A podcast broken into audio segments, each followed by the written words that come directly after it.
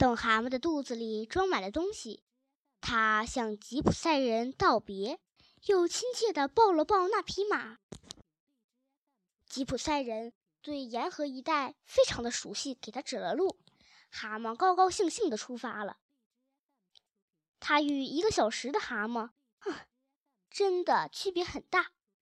太阳明亮的照着，他的湿衣服差不多全干了，兜里有了钱，和家也很近了。就安全了。他一边快活地走着，一边回忆着自己惊心动魄的经历。想到自己总能绝处逢生，他涌起了一种豪情。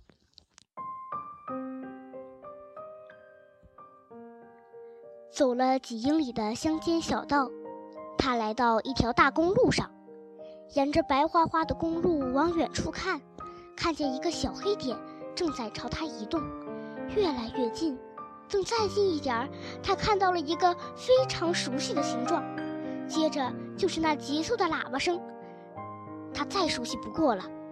这正是我想要的。又看到了真正的生活，又看到了美丽的世界。我真是被冷落太久了。我要和他们打招呼。既然我们都是爱车族，那我要编一个故事。也许。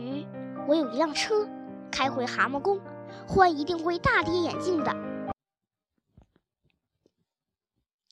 他胸有成竹地走到路中间，朝汽车挥了挥手，汽车从容地驶了过去。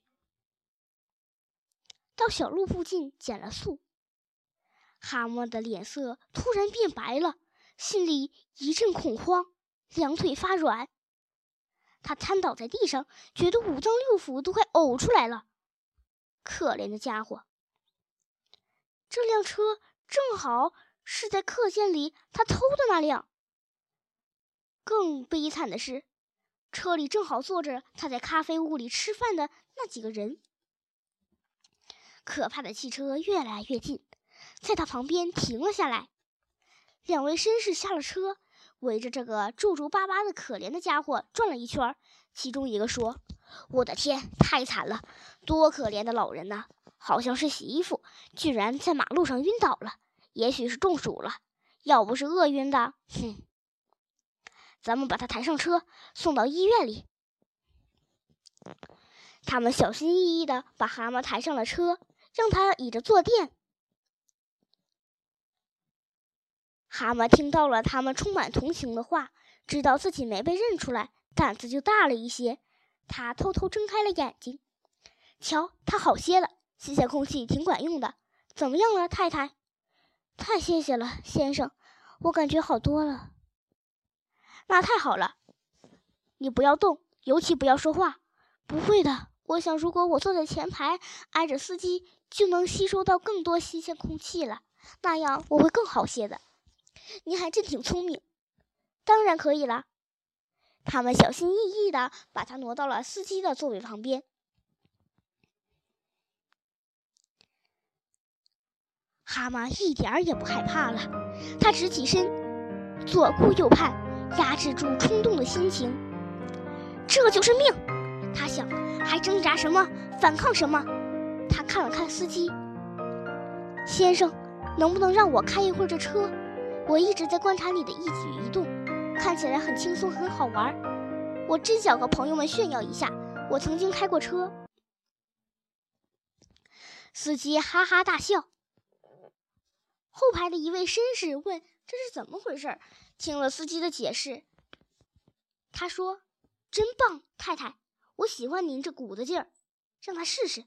你留神看着他，不会出事儿。”蛤蟆急切地爬上了空座。握住方向盘，听司机的讲解。他把车发动起来，动作非常慢，非常小心。这一次他要谨慎点。后排的绅士们为他鼓起掌，为他喝彩。蛤蟆听到他们说：“他还真行，想想吧，一个洗衣服能开车开成这样，真是头一回。”蛤蟆开得快一点，又快了些，越来越快。两位绅士警告他小心洗衣服，这让他很是气恼，有些昏头了。蛤蟆大声的喊叫着：“洗衣服？呸！哼，我是蛤蟆，我透过车越过狱，我还和我的敌人斗智斗勇，百战百胜。乖乖的坐着，让我来给你们示范一下车该怎么开。车上的人惊恐的叫了起来，扑到他身上，抓住他！他们喊：“抓住蛤蟆！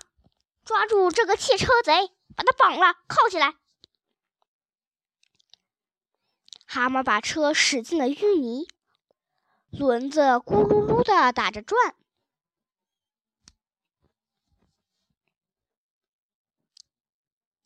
蛤蟆被高高抛上天空，像一只燕子划过一条精致的弧线，落在柔软的草地上。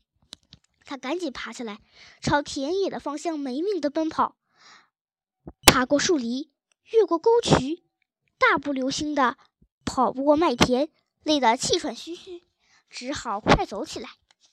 呼吸均匀了些，脑子也清醒了，他咯咯笑了起来。最后，他干脆坐下来，哈哈大笑，哼哼，他陶醉了。